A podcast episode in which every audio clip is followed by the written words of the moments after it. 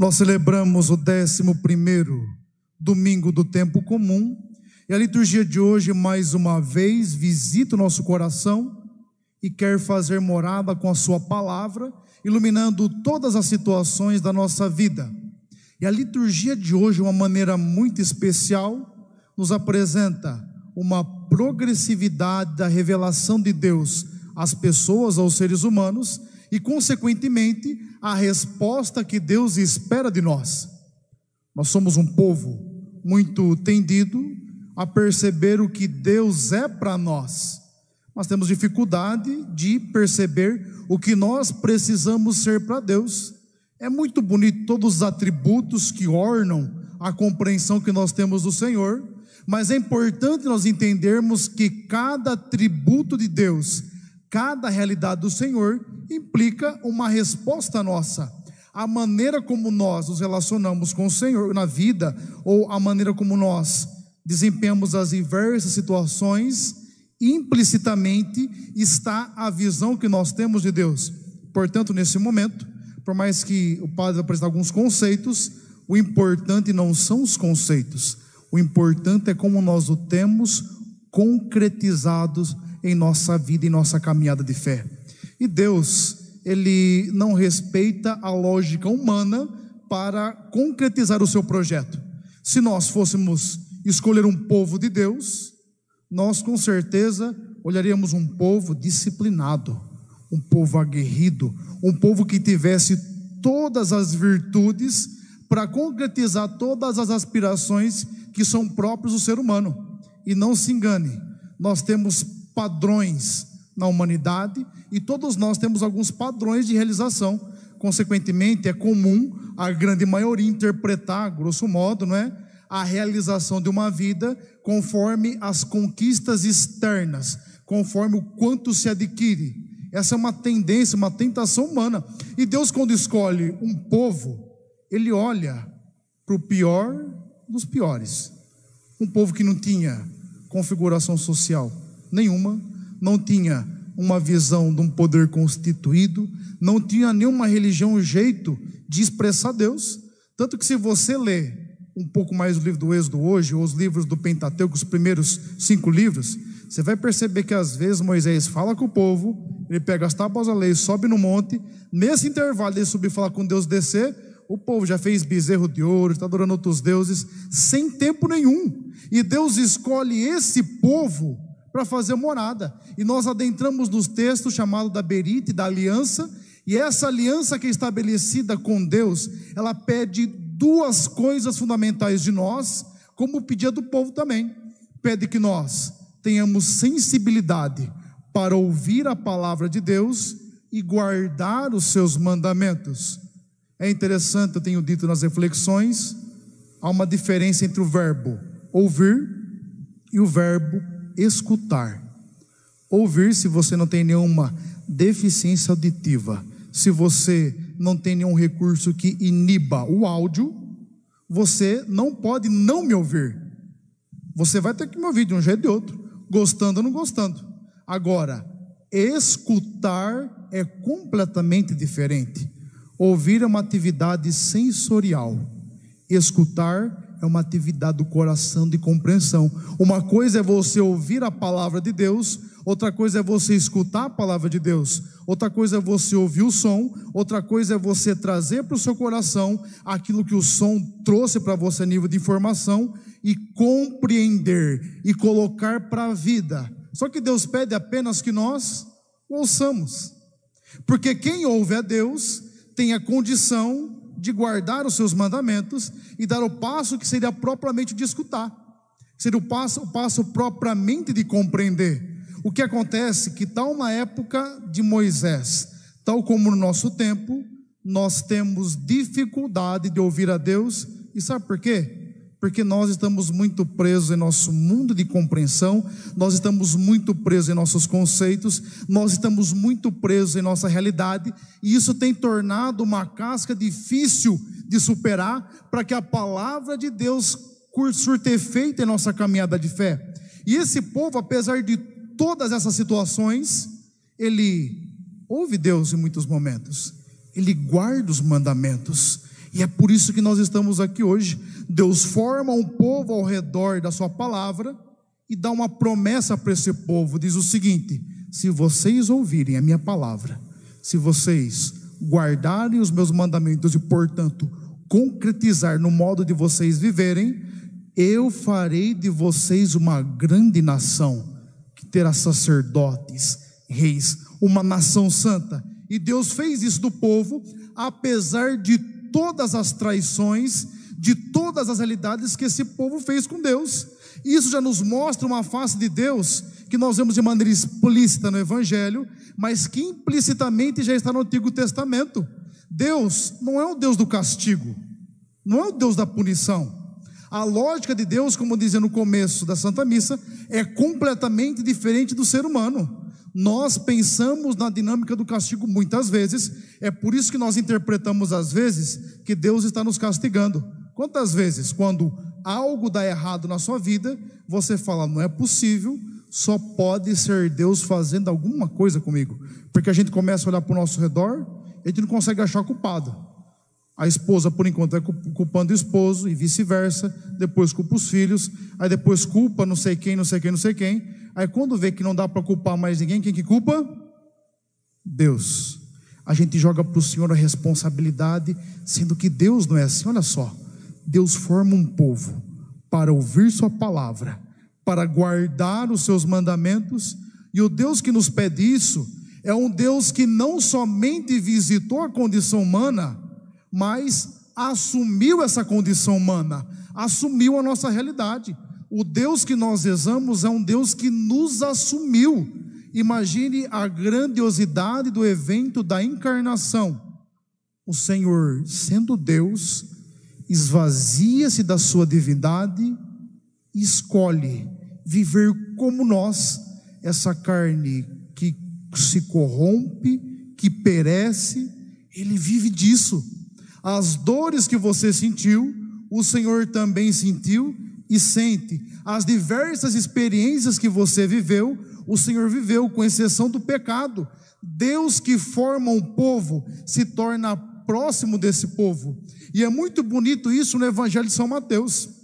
Mateus apresenta que Deus é acima de tudo proximidade. Ele é Emmanuel, ele é Deus conosco. Ele estará conosco todos os dias até o fim dos tempos. Esse é o nosso Deus. Não é um Deus que nos cria e nos deixa à mercê da nossa própria sorte, mas é um Deus que nos assume.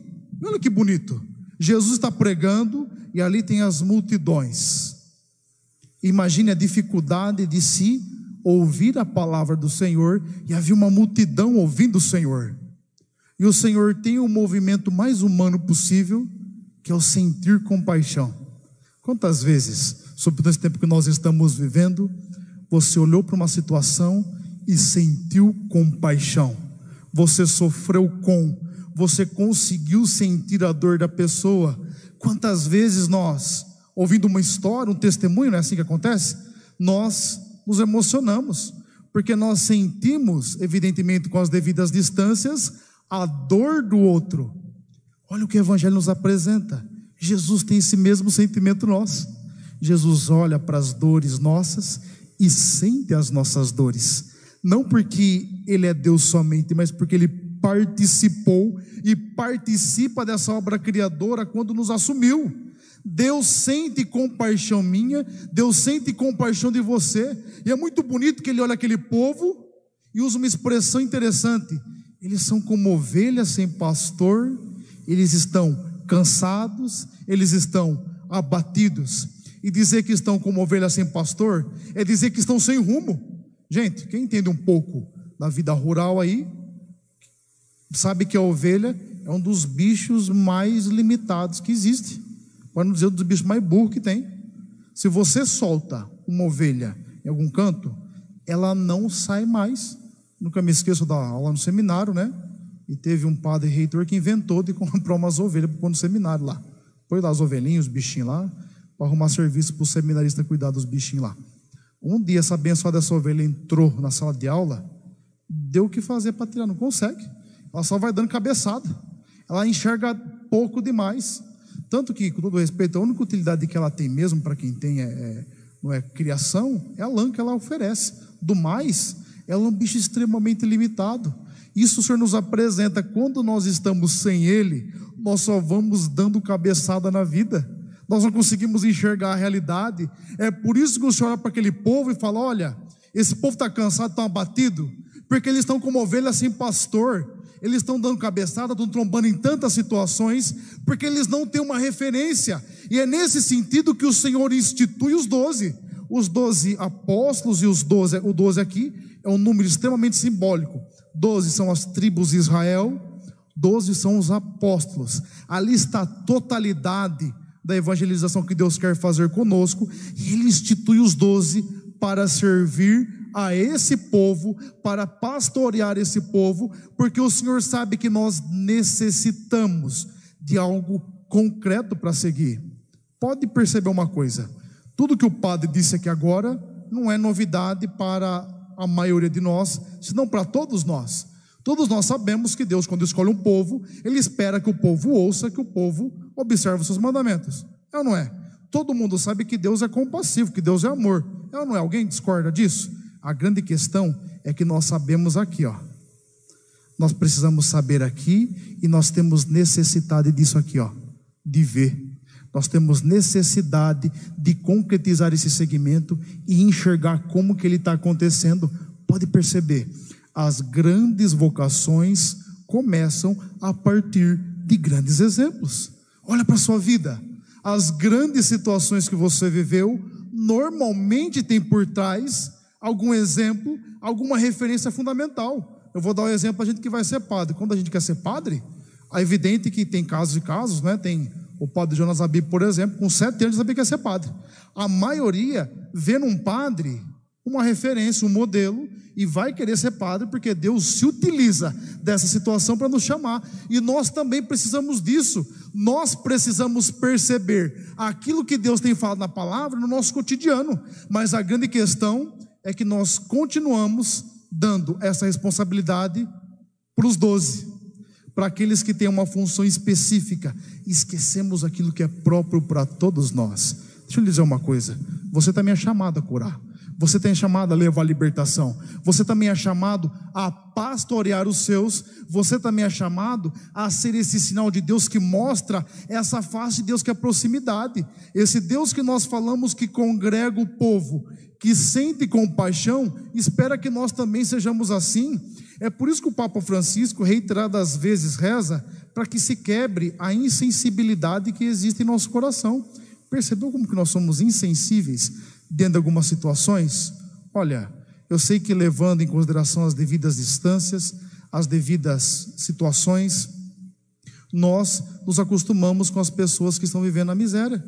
Nós passamos muitas vezes por pessoas no frio, por pessoas na fome, por pessoas em diversas situações de desumanização, e nós nos acostumamos a ver, porque nós sabemos que não vamos mudar o mundo, mas nós nos preocupamos nem mudar o mundo daqueles que estão à nossa volta.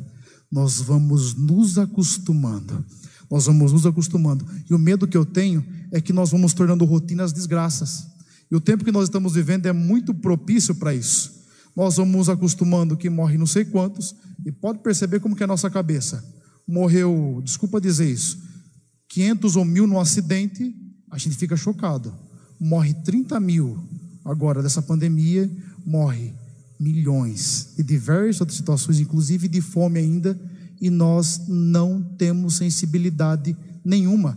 Eu não vejo ninguém brigando por gente que está morrendo de fome porque nós perdemos a sensibilidade, nós sistematizamos algumas misérias e achamos normais e condenamos outras. A grande questão que nós precisamos olhar de novo esse evangelho e tal como Jesus, Jesus sentir compaixão daqueles que estão cansados e abatidos, e se nós estamos cansados e abatidos, que nós deixemos que o Senhor sinta compaixão de nós. E talvez você diga, mas padre, é difícil ter compaixão de quem não faz o mínimo para merecer aquilo. E o que, que nós fazemos para merecer o que Deus é para a gente? Olha o que está na segunda leitura. Quando Deus morre por nós, não é por aquilo que nós fizemos por Ele. Não pensa que O povo fez isso, isso, isso, isso, aquilo outro. E Deus falou: não, agora estão se comportando, eu vou morrer por esse povo, eu vou trazer a salvação para eles. Não. O povo, gente, foi traição atrás de traição, traição atrás de traição. Tanto que, se você ler o Antigo Testamento, constantemente se fala que o povo cai em adultério, porque o povo era esposa de Deus e constantemente eles caem em idolatria, e a idolatria era interpretada como um adultério. E Deus visita a nossa humanidade e no, em Jesus morre por nós enquanto ainda estávamos vivendo essa traição. Ou seja, nós não fizemos nada para receber aquilo que Deus nos deu. É tudo gratuito. O amor não olha quem, a caridade não olha quem, as virtudes não olha quem. O cristão vive uma vida virtuosa pelo próprio fato da vida virtuosa carregar sentido.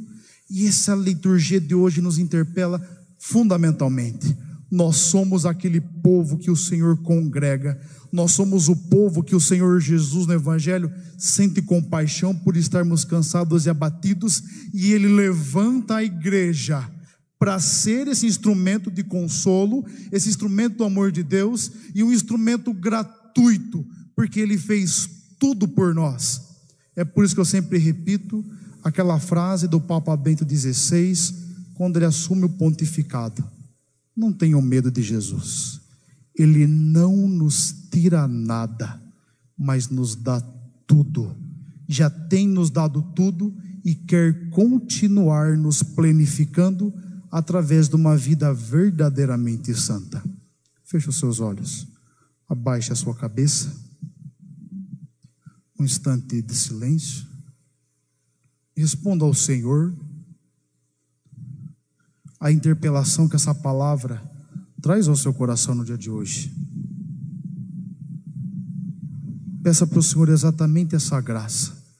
Senhor, ilumina-nos hoje para que possamos perceber onde nós precisamos mudar, quais são as realidades que implicam uma profunda mudança do nosso coração.